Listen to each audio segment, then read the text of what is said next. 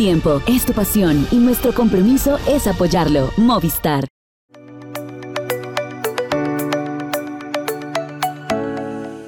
¿Qué tal amigos? Dependiente Máxima, muy amables como siempre de acompañarnos unos minutos de su día con lo que tenemos que ofrecerle de análisis y de perspectiva del ciclismo. Tenemos hoy contenido internacional con las carreras que se han ya celebrado y que nos han dejado, yo creo que, un horizonte eh, como para ver qué es lo que podemos sacar de conclusiones en París-Niza y en terreno adriático. Yo creo que hay mucho que, comentar porque una cosa es ver a los que están arriba, pero también hay que ver a los que no han podido cumplir sus objetivos. Eso también es muy importante. Tendremos eh, también un vistazo a lo que será el primer monumento del año, que es Milano San Remo. Todo el mundo quiere saber quién puede ser ese gran favorito y por dónde vienen las mejores apuestas los sprinters, los clasicómanos o los hombres de clasificación general en las grandes. Tenemos una muy buena eh, organización de ideas para presentarles y también tendremos lo que sucedió en la Vuelta al Tolima y hacia dónde se va ya el calendario del GW Shimano Sidermec, que es este equipo que tiene, perspectivas internacionales, pero esto es apenas el comienzo para que usted se quede con nosotros. Queremos saludar como siempre hasta Cali, Colombia, a Marisol Toro. Mari, ¿qué tal? ¿Cómo estás? Hola Goga, saludo especial para ti, para todos los que se conectan con nosotros a través de Pendiente Máxima. Es un gusto estar aquí para comentar todo lo que ha sido esta semana llena de mucho ciclismo y de grandes competencias internacionales. La Fundación Gero trabaja por fomentar la seguridad vial para ciclistas y por el patrocinio de escuelas de ciclismo donde se forjan los próximos campeones del ciclismo colombiano. Más información sobre nosotros en www.fundaciongero.org.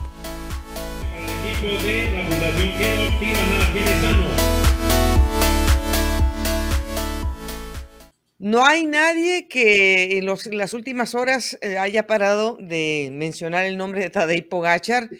porque la victoria que ha tenido definitivamente ha, ha sido esperada, pero no solamente eso, sino que ha sido contundente.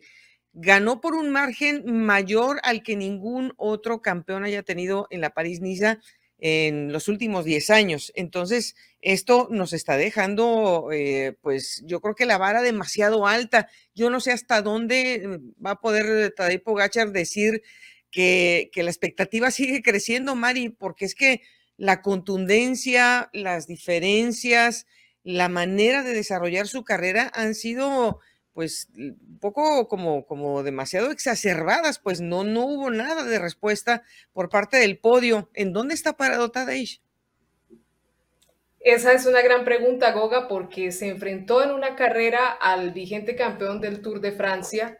Eh, lo tuvimos además ganando tres etapas y haciéndolo de forma muy contundente. Entonces, eh, eh, si al principio del año, cuando estuvo en España, decíamos todavía no se ha enfrentado a sus grandes rivales, en París-Niza lo vimos ante un pelotón que muy posiblemente va a enfrentar a varios de los favoritos en la próxima carrera de Francia.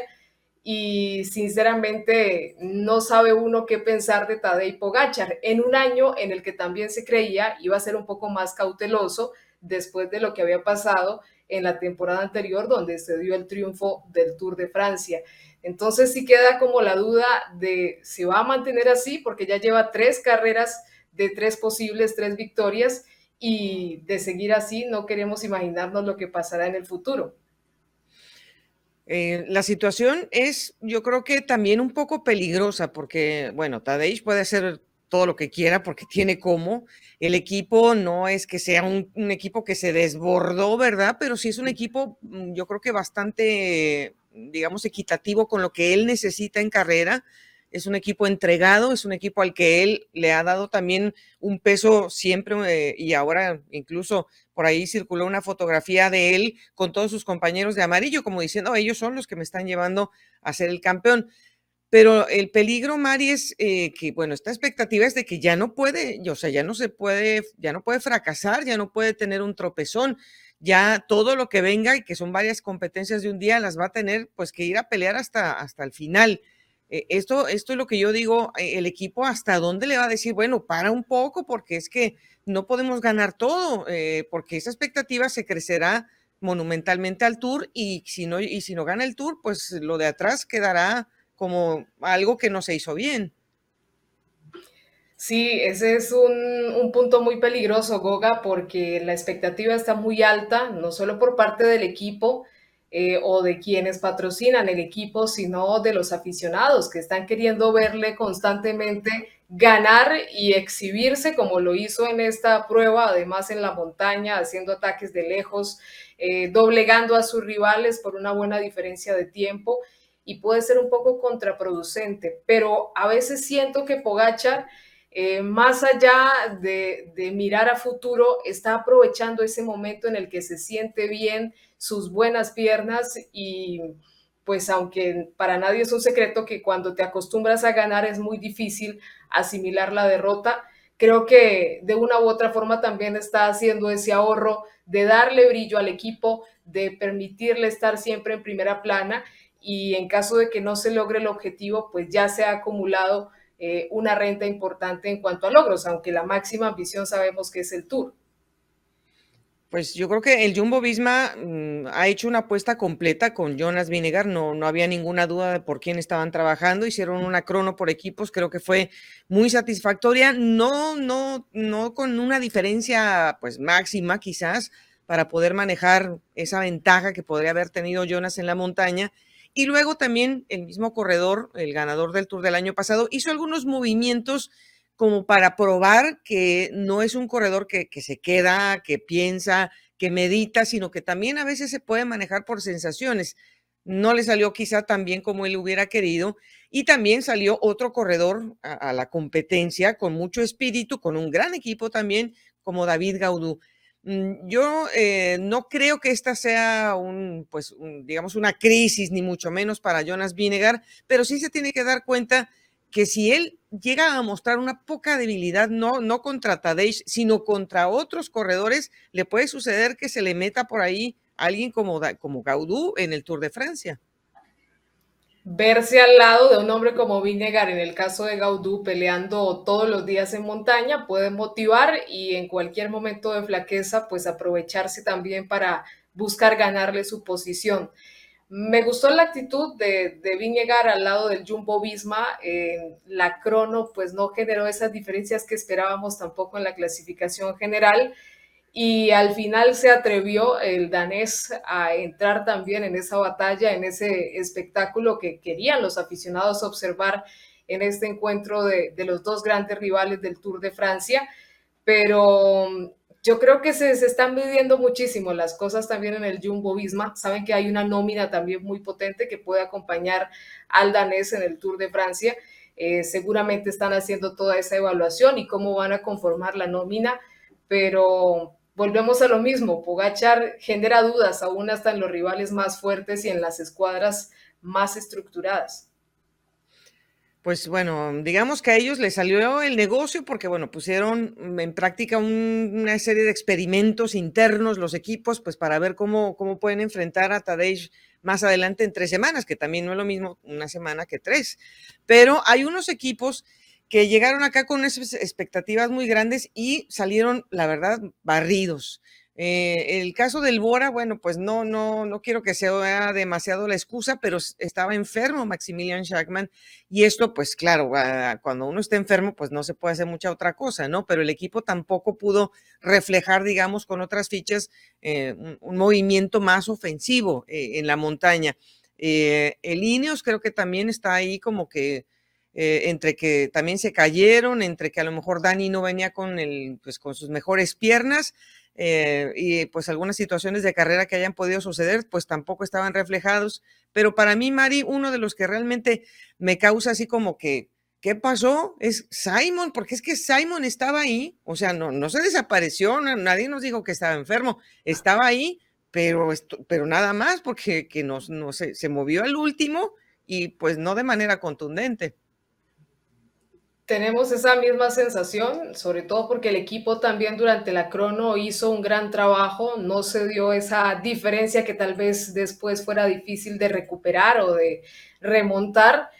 Y para lo que habíamos visto también al comienzo de la temporada siendo protagonista ahí en Australia, pues sí había esa expectativa de que se viera más agresivo, más ofensivo. Y en estas carreras, que lo hemos dicho ya varias veces, pues sirven para probar un poco cuáles de, esos movimientos pueden proponerse. Al final eh, se queda un poco rezagado Simon y nos deja también un poco esa duda, el Jay Kualula, de cómo van a jugar sus cartas este año, porque eh, no se está viendo sinceramente esa posibilidad de, un liderazgo sólido por parte de Simon, eh, sobre todo ante rivales que no quieren ceder en ninguna competencia.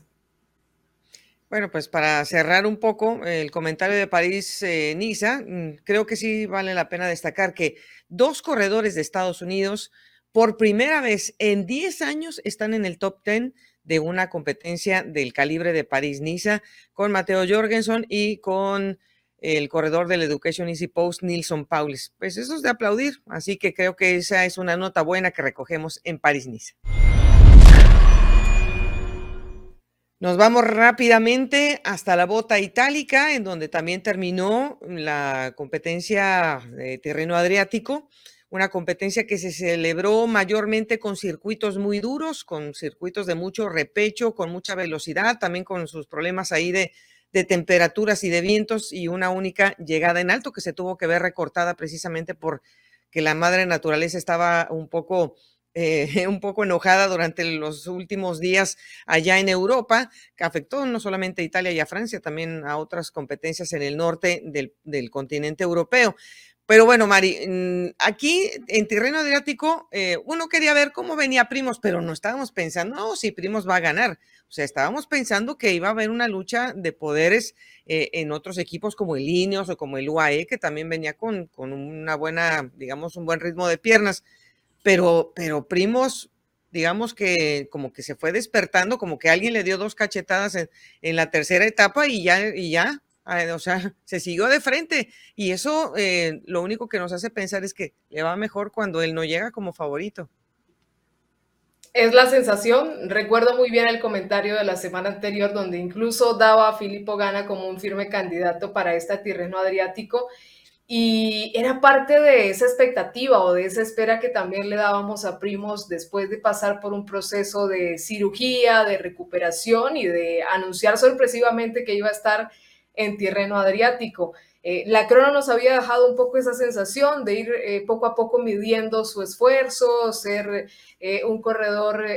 pues un poco más tranquilo, pero solo bastó con que llegaran estas etapas con presencia de repechos donde él podía manejar muy bien su potencia para exhibir su buena condición y la fortaleza que tiene también para medir a sus rivales en esos finales tan potentes y al final pues sinceramente nos ha dejado una muy grata impresión y creo, Goga, que pues esto lo prefira muchísimo para lo que viene y para ese objetivo que, será el Giro de Italia.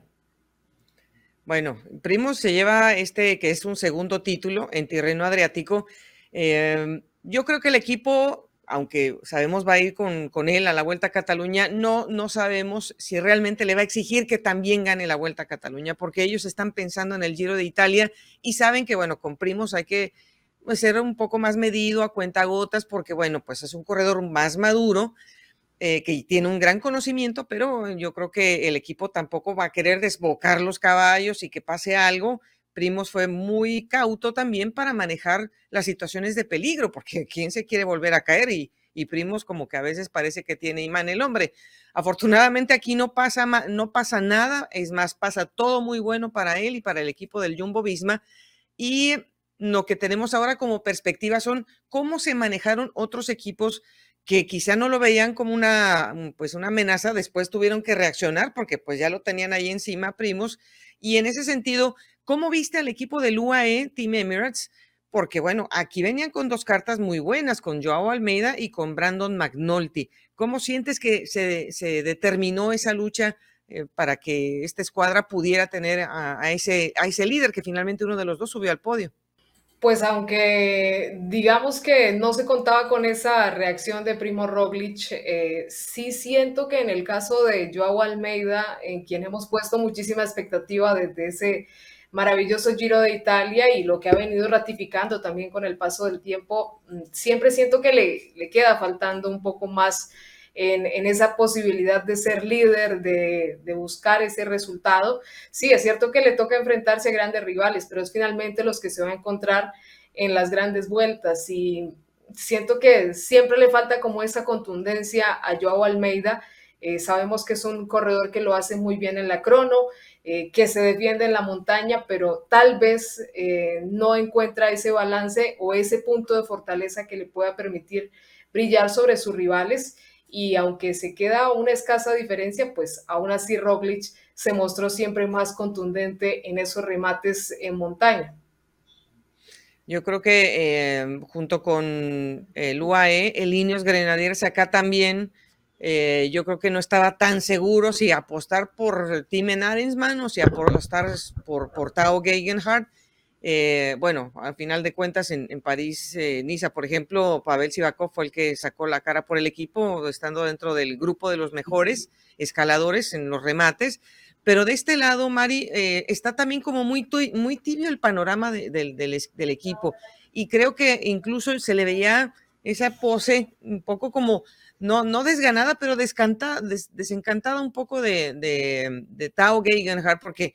eh, si hubiera ganado una de, las, una de las etapas en donde él lo intentó, a lo mejor hubiera salido mejor parado y con una pose pues de, mayor satisfacción, pero no, no siento que el equipo se quedó como a tibias, digamos, agua tibia acá, acá también. Sí, es, es, la sensación que produce Ineos y digamos que con Tom Pitcock pues había una expectativa también después de lo que le habíamos visto en la Estrada Bianche, no fue la carrera en la que tampoco exhibió su, su mejor cara, eh, es entendible también por el gasto que había hecho, pero sí tiene ese panorama Ineos, funciona en una carrera, hace una muy buena presentación, en otra no tanto, eh, ojalá pueda ir eh, compactando muy bien el equipo para los objetivos grandes, pero no hay duda que se está en esa búsqueda de, de un corredor sólido, que es finalmente el que refrenda todo el trabajo y toda la apuesta de un equipo, como lo hablamos en el caso de Pogachar. Pueden existir también muchos errores dentro de UAE, pero ese punto de forma y ese valor agregado que pone el esloveno, pues es lo que hace que el equipo brille como tal. Y bueno, este, esta carrera también nos dio la oportunidad de ver eh, cómo se están comportando los sprinters. Bueno, son, son llegadas duras, eran, eh, digamos, también unos recorridos de más de 200 kilómetros. O sea, era una competencia fuerte preparando a varios de ellos para llegar a Milano San Remo. Pero yo no, no creo que vamos a tener este año el tren de contundencia que tuvimos quizás en, otras temporadas. Aquí se ha repartido un poco más entre el hambre de poder ganar del equipo Alpes Induconi que estaba pues en cero y acá por lo menos se apuntaron dos victorias con Jasper Philipsen y con Matthew Van Der Poel como lanzador. Los otros equipos están dando solamente unos chispazos, Mari, pero no hay una contundencia de tren eh, eh, todavía, por lo menos, y ya llevamos varias competencias en que digas, este es el tren y aquí está el, ganador del año, y, todavía esto no, no es evidente. Es un panorama interesante y yo lo llamaría, es el efecto Renko Benepol, porque al tener que mirar un poco sus características, el Lotos, el Loto o el Soudal Quick Step en este caso, eh, de Renko Benepol a buscar un equipo que se acomode más a las grandes vueltas y a un hombre de sus características, ha dejado esa vacante para el equipo, para el tren que pueda ubicar muy bien a su sprinter y que pueda tener este tipo de desempeños o este dominio que hemos visto en clásicas y en llegadas al embalaje. Al no existir ese equipo tan contundente, pues estamos viendo a un Alpecin Phoenix que puede convertirse en ese tipo de conjuntos, pero está dejando un panorama muy abierto a los velocistas y esto nos prepara para un escenario muy interesante con muchas opciones. Eh, los vemos muy parejos, eh, está bien que hay unos que se imponen en varias etapas, pero los rivales quedan muy cerca y va a ser una bonita pelea, considero, eh, no solo en las grandes vueltas, sino también en esas clásicas que sean de llegadas al sprint, porque vamos a tener opciones para varios hasta el final. Continuamos con el tema de los embaladores, pero vamos a trasladarnos ahora a el escenario de la Milano San Remo. Es el primer monumento del año y ya sé, porque muchos de ustedes no les gusta Milán San Remo, no sé por qué no les gusta. Eh, unos dicen que es un paseo y que solamente se juegan los últimos 20 kilómetros. Eh, es una competencia que roza los 300 kilómetros, es una de las más largas de, todo el calendario en carrera de un día, pero es una competencia que tiene 114 ediciones que se van a cumplir. Es una competencia que pone a prueba a estos sprinters de los que hemos estado hablando, porque es un día larguísimo y hay que saberse alimentar, colocar, pasar por el turquino, que está en los primeros 120 eh, kilómetros de competencia, esperar el viento de la costa de Liguria y luego llegar a ese remate que hablamos de la chipresa y del pollo. Es una competencia eh, que, mentalmente desgasta mucho, Mari. Es una competencia en donde en los últimos años estamos viendo otros protagonistas. Eh, que están preparándose también para las Ardenas y para las clásicas adoquinadas. O sea que hay una conjunción muy, muy especial y de repente se asoma alguien como Vincenzo Nibali. Pero como viene Tadej Pogachar, muchos dicen que podría ser Tadej el nuevo invitado de los competidores de las tres grandes a que se quede con esta primera eh, clásica del año. Ya lo hemos visto haciendo unas muy buenas clásicas. Es cierto que este primer monumento del año pone unas condiciones diferentes. También hay corredores que vienen preparándose exclusivamente para esta carrera pero no hay duda que en la actualidad estamos viendo a estos hombres de grandes vueltas con grandes eh, posibilidades de pelear este tipo de competencias. Lo que exhibió Tom Pickett en la pasada Estrada de que también nos deja con esa puerta abierta y también el caso de un hombre como Wout Van que, una vez más en la Tirreno Adriático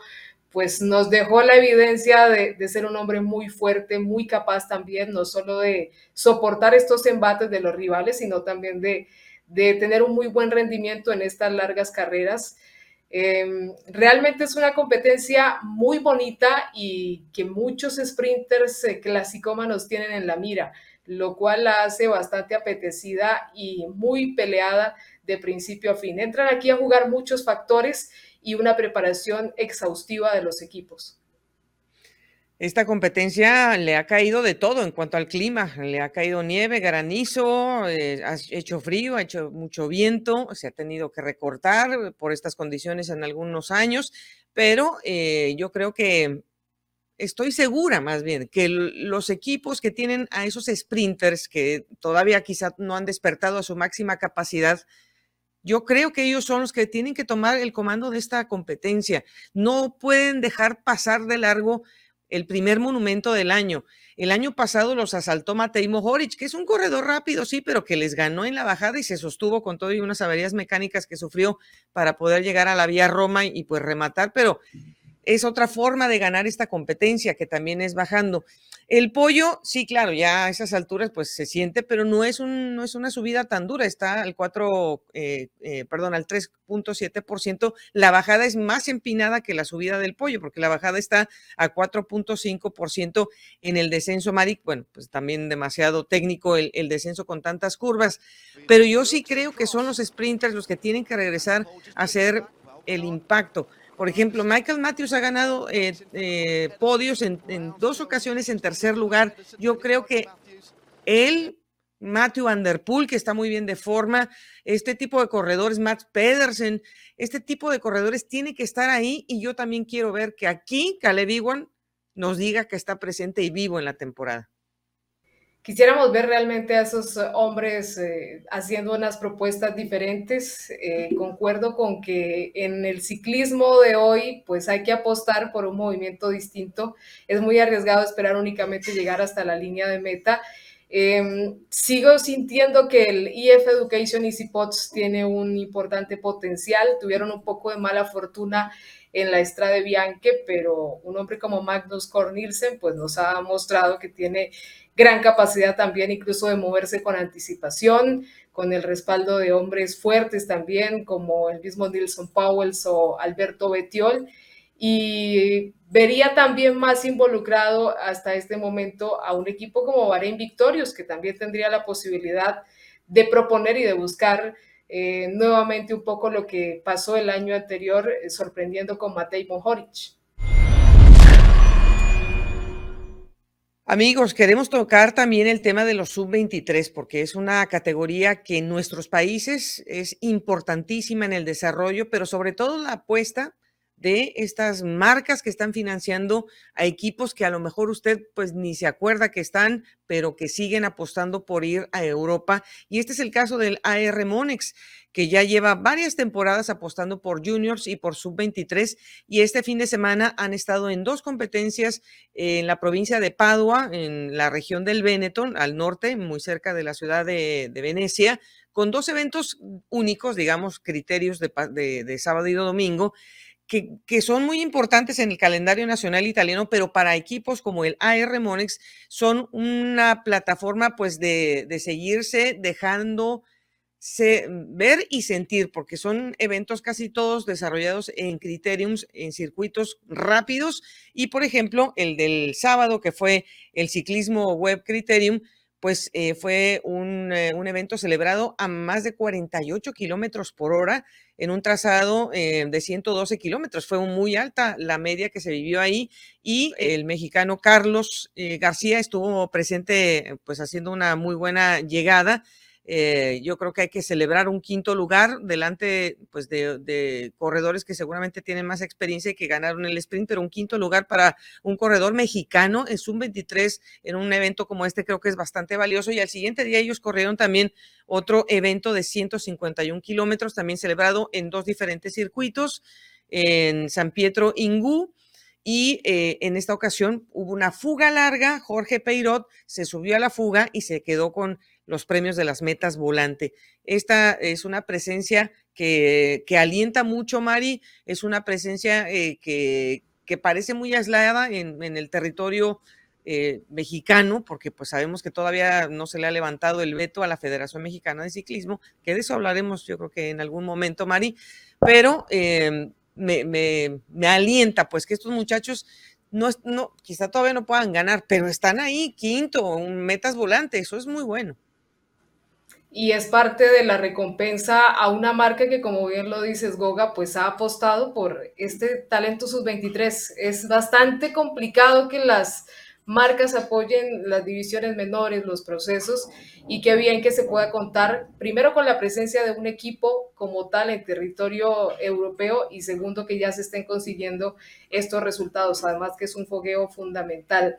De mi parte, quería, Goga, resaltar la victoria de Lorena Vieps, que estuvieron también las damas compitiendo durante el fin de semana. Estamos ya en el conteo regresivo hacia esa primera grande del año, la Vuelta a España. Y mientras tanto, seguimos viendo un dominio completo del Easy Works, ahora de la mano de Lorena Vieps, que ganó al sprint en un remate bastante espectacular en la ronda de Van Dentre. Y eh, también nos eh, comentaba por ahí alguno de los seguidores de Pendiente Máxima que no nos olvidáramos de Amy Peters, una corredora de muchísimo bagaje y que lamentablemente pues hace algunos años sufrió un accidente que causó daños cerebrales bastante importantes y que justamente pues ha sido compañera de todas estas corredoras neerlandesas, pues Lorena Vips no solo le entregó la tercera victoria a Liz Works en el World Tour en este 2023, sino que donó su premio a la Fundación Amy Peters y lo más importante es que es la primera vez después de su accidente que Amy estuvo presente en una carrera de ciclismo, así que doble motivo para celebrar y queríamos destacar también esta nota femenina aquí en nuestra intervención en pendiente máxima. La verdad que sí, es eh, la solidaridad eh, y sobre todo en el ciclismo femenino es muy importante porque solamente como un frente común se pueden enfrentar las cosas buenas y también las, las complejas como este, este caso. Pero bueno, Mari, nos despedimos. Eh, este episodio duró, estuvo compacto, pero estuvo sabroso y nos vamos a ver la próxima semana. Ya estaremos viendo por dónde, porque me toca hacer viaje ya a, a territorio europeo, pero te mando un abrazo y mil gracias otra vez por tu participación esta semana. Igualmente, Goga, gracias. Un abrazo a todos los que nos ven y nos escuchan y ojalá que el clima sea más amable en las próximas competencias europeas. Un abrazo. Amigos, ahora nos vamos a conectar con el panorama nacional en Colombia, pero que también va a tener sus repercusiones en el continente europeo en unos cuantos días. Nos vamos hasta la ciudad de Medellín para saludar a Eder Garcés, que bueno, viene, viene un poco cansadito porque pues el trabajo, como siempre, persiguiendo ciclistas no es el más fácil y también pues eh, las condiciones climáticas, Eder, que te, que te tocaron en carrera y de regreso han estado duras. ¿Cómo estás? Muy bien, Goga, un saludo para ti, para todos los que nos siguen en Pendiente Máxima. Así es, no ha dado tregua. El invierno aquí en Colombia está fuerte, mucho derrumbe en las vías y eso hace más difícil, digamos, eso es más difícil que seguir los ciclistas, seguir los, los, ciclistas es lo que uno hace y lo que uno le gusta, pero ya cuando uno le toca de regreso y esas filas tan eternas y monumentales aquí en Colombia en un parecido, todo el mundo sabe qué es eso. Sí, pues mm, eh, hay, que, hay que ir al lugar de los hechos y bueno, pues eh, afortunadamente tú, tú puedes estar allá y, tienes todos los detalles de lo que ha sido la, vuelta al Tolima. Quisiera que empezáramos que, eh, con, con, la versión femenina porque una gran contundencia de la venezolana Lilibet Chacón, pero pues seguramente otras corredoras, digo, no, no es que quisieran quedarse cruzadas de manos, ceder, pero les costó un poco más de trabajo adaptarse a las condiciones y a este trazado, ¿no? Sí, por supuesto, fueron cinco etapas eh, de recorridos, por supuesto, sobre la carta cortos, pero que se hicieron en un panorama extremadamente exigentes por las condiciones con las que se corrió, mucha lluvia, y Lilibet pues demostró que está de regreso, ella estuvo un tiempo con algunas afecciones de salud. estuvo, pues digamos, un, poco delicada también porque, si ustedes recuerdan, en una competencia un perro la, la mandó al suelo. Tuvo que recuperarse de, algunas, de algunos infortunios, pero volvió con todo en esta vuelta al Tolima, comandando como a ella le gusta, ganando en solitario y pues por unas diferencias que son bastante amplias con respecto a las demás competidoras que pues eran de los equipos más importantes del país, eh, varias de las corredoras más importantes que tiene el pelotón nacional y pues ganó con mucha autoridad, hay que decirlo, ganó con mucha contundencia, imponiendo clase, imponiendo jerarquía y pues eh, el, resultado, el resultado se vio. Se vio muy evidente todo lo que hizo ella durante, durante toda esta semana que fue, fue espectacular. Bueno, eh, digamos que ella se puso en una, en una repisa aparte, pero igualmente, bueno, de atrás también eh, hubo movimientos, pues había otras clasificaciones, había que pelear también por, por otro tipo de lustre. ¿A quién, a quién le, le damos esa, esa ventana de, de, haber hecho un gran esfuerzo, ah, pues apartadas de la clasificación general? No, yo sigo, Miragoga, destacando el crecimiento de las ciclistas jóvenes. Ahí, pues bueno, de segunda que oye Senia Meneses, que ya también tiene cierta experiencia, pero Sara Moreno dentro de la sub-23 es la corredora que ha demostrado que su evolución es constante, ya no solamente ganando la clasificación que le toca, sino también haciendo el podio de la clasificación general. Otra de las cosas que me alegró muchísimo fue la victoria en el circuito de Daniela García, una niña que ha trabajado durante muchos años en Bogotá con el Club Krieger, está estrenando equipo con el Team Recapi que hizo esa fusión con su, con su club de formación y obtuvieron su primera victoria de la temporada frente a las mejores ciclistas y equipos del país y es su segunda victoria, pero ya la primera grande, ¿no? Contra la gente que, que tiene más de renombre dentro del pelotón nacional y eso de verdad que vale la pena destacarlo y subrayarlo porque muchas veces nos quedamos con las que hacen los grandes resultados que siempre figuran, pero este tipo de chicas que salen y emergen también merecen estar, digamos, como que en esta palestra y salir un poquito en la luz pública también. Claro que sí, eh, y bueno, estabas hablando de gente grande. Bueno, pues el podio de la versión masculina quedó en manos de corredores que pues hace unos meses estaban en el World Tour. Bueno, empezando por Miguel Ángel López, que creo que pues por su, por su calidad, por su estatura eh, profesional, por, pues, por, las piernas que se carga, eso es también innegable, eh, está dominando, claro, las competencias eh, en donde ha podido participar, sano, porque sabemos que también le tocó sufrir un poco de salud hace, hace muy poco, pero bueno, ahí estaba Rodrigo Contreras y ahí estuvo también Cristian Muñoz, o sea, son corredores ex World Tour que están haciendo repercusión en, en, en el resultado de la competencia, Eder, pero ¿Cómo se vivió? ¿Cómo te tocó vivir eh, lo que veían los más pequeños hacia los más grandes? Pues mira, Goga, empezando porque era un lote, un pelotón inmenso. Eran 200 ciclistas, prácticamente ahí pasando el límite. Y una mezcla de corredores, de lo mejor del pelotón nacional con estos corredores que ya tienen una experiencia también y un bagaje a nivel internacional. Y la verdad, el ritmo que se corrió, Goga, fue, fue impresionante. Las etapas cortas y todo, pues la primera que fue a Flandes eran 86 kilómetros, pero descendieron, era una, una, etapa que era prácticamente en descenso y marcaron 52 de media. Y el día que fue la etapa reina, que fueron 50 kilómetros, es cierto que es una distancia súper corta para estos corredores que están acostumbrados a correr 200, 200 eh, kilómetros, todo este tipo de, de, de fondos, pero hacer la etapa bajo esas condiciones de neblina que te lo puedo decir que estuvimos ahí, que no se veía a dos metros una curva, que no se veía prácticamente nada. Un ascenso durísimo y lo hicieron en una hora y 45 minutos,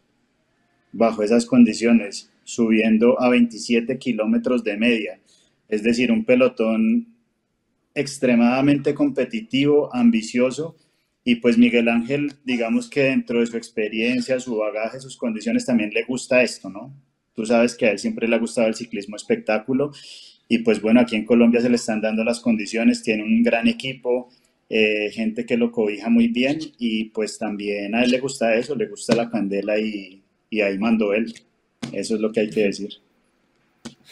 El, eh, bueno, pues yo creo que eh, dentro de, de, las perspectivas que dices, que, que, son pues un poco diferentes, a Miguel le tocó muy poquito realmente solamente en las categorías juveniles, eh, vivir este, uh, este intercambio que, que, es muy evidente en el ciclismo nacional en Colombia. ¿Cómo, cómo lo estás viendo, Miguel Ángel? ¿Cómo está recibiendo eh, esta experiencia? Tú que pues obviamente lo, lo conoces y cómo está saliendo de aquí con satisfacción de victorias. Pues Goga, te lo puedo decir en una palabra, está feliz. Él está viviendo una experiencia que para él es única, porque es, mira, te lo digo, es la primera carrera por etapas a nivel élite que él gana en Colombia, es la Vuelta al Tolima. Él antes de irse para la Astana en el 2014 ganó la clásica de Agua Azul y de ahí se fue, ya a empezar su periplo en el ciclismo de Europa. Y ahora está recibiendo, digamos, como que ese calor, esa, digamos, como está sintiendo de cerca la afición, la afición lo está queriendo, él se está dejando querer, no hay tanta restricción como en Europa, que son miles de vallados y demás, obviamente que aquí también falta un poquito de organización en eso, porque a veces la gente se desborda mucho, pero está disfrutando su experiencia, está viviendo el ciclismo en Colombia, lo está viviendo de una manera muy diferente y con un equipo que se brinda todo para él. Es decir, que, que, Miguel Ángel acá lo que ha hecho en Colombia no solamente lo ha hecho por un compromiso netamente profesional, sino también porque le ha nacido de corazón estar en el, en el calendario nacional y brindarse en estas clásicas que pues no son de gran envergadura, pero que la presencia de él las hace grandes. Hombre, muchas gracias, eh, contento ¿no? con, con el gran trabajo del equipo, agradecer siempre al Team Medellín, a todos los muchachos que día a día les destacan con un magnífico trabajo y bueno, cada día lo salvamos y ya finalmente nos, nos alzamos con el título aquí en, en, en, Ibagué. Sí, la verdad que sí, veníamos un poco como sin saber cómo estábamos, porque bueno, después de Río Negro pasamos una semanita muy complicada, difícil de, de estar enfermos y no poder entrenar así como como me gusta, como tocaba. Entonces, bueno, yo creo que es importante que cada día los muchachos confiaron en, en, mí, me llevaron ahí con calmita y ya se pasaron algunos días complicados y ya eh, vinieron dos días bonitos de, de ganamos etapas seguidas y ya hoy aquí también defendimos muy bien. Bueno, buenísimo, yo creo que es difícil ganar, pero lo hemos conseguido y aquí pues, ningún día hubo fuga, eso quiere decir que el lote marcha a altas velocidades muy, muy fuertes y, y, bueno, pues ojalá el que diga que aquí no hay nivel, pues que, corra y se dé cuenta que, que números se mueven y cuál es el nivel de aquí. No, bonita, bonita, a pesar de que fueron etapitas cortas, pero bueno, la lluvia tampoco no colaboraba mucho y mejor que fueron cortas porque no, si no, no hubiéramos terminado ni, ni 50 corredores, ¿no? La lluvia hace que todo sea más difícil, más complicado y, y, y bueno, importante que, que se pudieron sobrellevar esos días que eran corticos pero muy, muy duros y ya terminamos aquí hoy, nos vamos ya contentos, felices a disfrutar y a seguir pues nuestra preparación que sigue. Todo el día se va a tope, como te digo, nunca se va a la fuga y, y siempre el pelotón marcha muy fuerte, entonces un día me puse ahí a tirar así fuerte el día de juntas y pensando que solo iba a dejar 10, una selección poquita, poquita y no, cuando ya me quité todavía iban como 80 corredores, entonces aquí el nivel es alto y, hay que saber regularse, no ir con calma, porque si no, no, llega uno. No, descansar, ir a la casita, retomar otra vez los entrenamientos, algún día de calma y, seguir, seguir entrenando y, y seguir haciendo carreritas, disfrutando de cada carrera que se presenta y ya. Bueno, ahí estaban las palabras de, Miguel Ángel López, pero eh, claro, él es, es, el reflejo máximo de lo que pues, nuevas generaciones están intentando hacer, pero sobre todo aquellas generaciones y figuras que van a estar cobijadas por una, una marca importante y unas oportunidades muy importantes. Eh, en esta oportunidad de Eder, también el GW Shimano Sidermec está viéndose reflejado en, ese espejo. O sea, es, un, es una motivación impresionante. Sí, Goga, mira, es un equipo que le apuesta a un proceso de corredores jóvenes. De hecho, tiene varios corredores que son de primer año sub-23 y hicieron una carrera buena porque mira que si bien digamos que para la general Miguel Flores, que era el llamado a ser el gran capo del equipo, él tuvo, pues no tuvo un día bueno el día de, la etapa en Fresno, pues digamos que no todo se echó al traste, ¿no? O sea, ganaron etapas, siempre fueron ahí como competitivos, estuvieron ahí en la lucha. Y pues es muy, es muy bueno ver que las nuevas generaciones eh, ya digamos como que se meten de lleno, eh, no solamente a participar, sino también a, a dejarse ver y hacerse sentir. Es el caso de Diego Pescador, que es un corredor que ya en Colombia tiene un proceso muy bueno, un proceso que lo ha visto ser podio en la Vuelta del Porvenir, que también ya lo ha visto figurar en carreras juveniles amateur en Italia con el equipo de Talentos Colombia y que ahora se está abriendo espacio en la élite en su primer año. Llegó muy feliz el día que le dieron libertad en esta etapa tan dura Santa Isabel con la neblina, perdió solamente 58 segundos con Miguel Ángel López y eso vale la pena destacarlo y se ganó su premio, ¿no? Va a estar dentro del sexteto que lleva el GW Chimano Sidermec a su primera gira en Europa, que va a ser su primera gira profesional con corredores del pelotón internacional y es muy bueno destacar estos jóvenes talentos que, que van naciendo. Bueno, Eder, yo creo que al principio tú también me habías hecho una entrevista, yo dije, bueno, yo creo que el cambio, si sigo juicioso no va a ser tan duro, pero lo, lo sentí, lo sentí, en Río Negro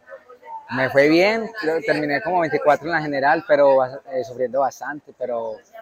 yo creo que se corre de una manera diferente de juvenil a, a élite. Obviamente en juvenil siempre uno va cada rato a cambios de ritmo, boom, suelta, aprieta, sin cambio acá siempre van a un ritmo sostenido y lo van apretando, verán el gancho, el gancho, hasta que no,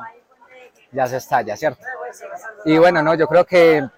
el profe Celi y mis compañeros eh, como Miguel, que me han dado buenos consejos, Merchan, el mismo Pinzón, Germán, que ya tienen pues experiencia, me han dado consejos de, de cómo ahorrar energía en etapas cuando ya pues supongamos me ponen a trabajar y, que pues al, que para el otro día tengo que ahorrar energía, ¿cierto? Entonces, no, yo creo que al final en esta vuelta al Tolima eh, veníamos muy motivados, estaba en buena forma y yo creo que al final pues he colaborado lo más que pude para el equipo y, nada, pues sabía que estaba subiendo bien y, el profe me dijo, no, aguanta hasta, hasta donde puedas y pues yo creo que un balance bueno porque al final quedamos los como solo 15 en punta en la etapa ayer que fue dura y al final entré 13 a 58 segundos de Superman que la verdad llamé a mi papá y muy contento que a 58 de Superman, que pues, un monstruo de esos. Y no, estaba muy contento y, me fui, yo creo que terminé muy motivado y no, nada, motivado para lo que viene en Europa, que yo sé que son cosas buenas con la ayuda de Dios. Lo duro, muestra. Eh, yo creo que el ritmo, yo creo que el ritmo ha sido bastante duro, la ubicación, pero bueno, cuando tú tienes, supongamos, alrededor a un equipo tan fuerte como es el GW, en el que está Pácora, el mismo Miguel, eh, Merchan, que son compañeros que cuando van al lado tuyo pues te dan como esa confianza para estar ahí también en los trenes junto con los demás equipos. Entonces yo creo que ha sido bastante duro porque, hombre, al final uno pues se hace al lado, supongamos, de un Joan Colón, que es gente que ya tiene, uno dice, uy, Dios mío, ¿será que me le meto no? Que pues gente que ya ha ganado etapas en Vuelta a Colombia, clásico. Pero bueno, yo creo que eso ha sido lo más duro, pero he ido, con el pasar de los días me he ido acostumbrando y nada, y el ritmo, el ritmo de carrera que, que siempre es bastante duro y, y ahí vamos. Sí, no, gracias a Dios ahorita voy en la primera gira con, con el grupo de los élites. Creo que bastante contento porque según el calendario pues que tenemos vamos a correr carreras como Giro de Sicilia, Copy Bartoli, carreras con las que se corren con equipos World Tour. Yo creo que no, ya estoy esperando que lleguen esos días a ver cómo. Sé que voy a sufrir bastante, pero va a ser una bonita experiencia y voy a dar lo mejor de mí para mi equipo y también personalmente a superarme.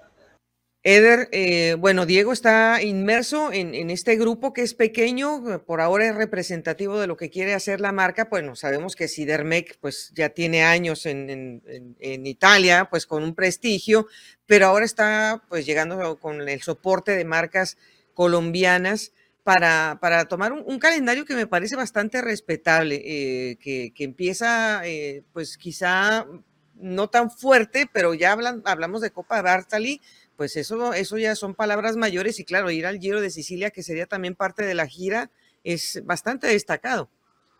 Sí, Goga, mira, ya ellos parten justamente esta tarde parte la, el primer contingente, que son los corredores sub-23 que viajarán con el profesor Luis Alfonso Celi. Son tres corredores sub-23 que son Andrés Mancipe, que fue plata en el campeonato nacional, Diego Pescador, que lo acabamos de escuchar, y el otro, el otro sub-23 es Jonathan Guatibonza, que pues va a tener su oportunidad de figurar al sprint con, con la gente de Europa. Y ya eh, el siguiente viaje lo harán los corredores élite, que son Jonathan Restrepo, Didier Merchan y Miguel Flores, el escalador boyacense, que otra vez vuelve a tener su experiencia, después de haber pasado pues también un periplo con el Arkea y va a ser uno de los hombres de experiencia son estos seis y pues allá en Italia Goga se le unirán los corredores internacionales que tiene Sidermec, los dos italianos Alessandro Bisolti y Filippo Tagliani, que fue la última contratación del equipo. Entonces allá ya armarán el bloque para empezar el 19 de marzo con Per Sempre Alfredo, que es carrera de un día, y ahí pues empezará este periplo que va a ir hasta el primero de mayo con cinco competencias, que te las digo rápidamente. Per Sempre Alfredo, está la Copi Bartali, está el Giro de Sicilia, está el Industria Artillanato, que es otra carrera de un día, y finalizan en el Tour de Bretaña. Esas son las carreras que va a hacer el equipo. Bueno, pues para, para, mucha gente que estaba esperando eh, precisamente saber cuándo ya se desplazaba eh, la escuadra, que aunque pues no tiene la representatividad de ser eh, Pro Team, pues sí, sí tiene la representatividad de una marca que eh, seguramente pues la gente recuperará la memoria y verán que están ahí presentes y que también vienen varios corredores que conocen, porque bueno, es, nombres como el de Pácora o el de Miguel Flores lo conoce, los conocen muy bien en Italia. No sé si dentro de lo que escuchaste del Team Medellín se ha hablado si ya ellos tienen programado, Eder, algún tipo de salida internacional. Sí, claro que sí, Goga. Ellos van a estar, de hecho no van a la Vuelta al Valle porque van a Guatemala, que va a ser carrera UCI, que van a estar en el calendario Sudamérica y van a tener ya confirmado Tour de Turquía, van a Turquía, ya recibieron la, invitación oficial y el Tour de Elas, que es una carrera 2.1 en Grecia, ahí van a estar. Ellos ya tienen esa presencia asegurada y vamos a esperar a ver si surgen otras invitaciones que están ahí como en el tintero todavía. También tienen unas carreras en Argentina y en Europa están esperando un par de confirmaciones más. Pues eh, entonces está, se está moviendo eh, el nombre de Colombia con sus equipos continentales. Esto nos da muchísimo gusto. Y bueno, vamos a ver eh, en, qué carrera podría verse involucrado también Miguel Ángel López. Muchísimas gracias, Eder, por toda, por la gira que nos has dado con todos estos detalles de, de la vuelta al Tolima. Y bueno, estaremos esperando eh, la siguiente salida que, que tienes, creo que la, vuelta al valle o, al, o, te, o, te, vas a Guatemala, cuéntanos. No, vuelta al valle, Goga, porque pues no, la Guatemala no hay nada, digamos, como que clasificado para ir todavía allá, pero sí vuelta al valle si Dios quiere y pues también estamos esperando a ver si próximamente podemos hacer una salida continental, pero para acompañar a la, a la selección Colombia en el campeonato panamericano. Esperemos si se puede dar no. Bueno, estaremos conectados de todas maneras. Eder, cuídate mucho. Un saludo a, todos allá en la casa, a las, a las, a las reinas de la casa que también eh, conocen mucho de, de, deporte, porque si no, pues no te podrían aguantar, querido. ¿Qué vamos a hacer? Así es, aquí se, se vive por el deporte y sobre todo por el ciclismo. Así es. Nos, un abrazo muy grande hasta, hasta Medellín, Eder. Nos vemos pronto. Y nosotros nos despedimos de ustedes también, siempre con una sonrisa. Recuerde que en unos cuantos días nos volvemos a reunir aquí en Pendiente Máxima.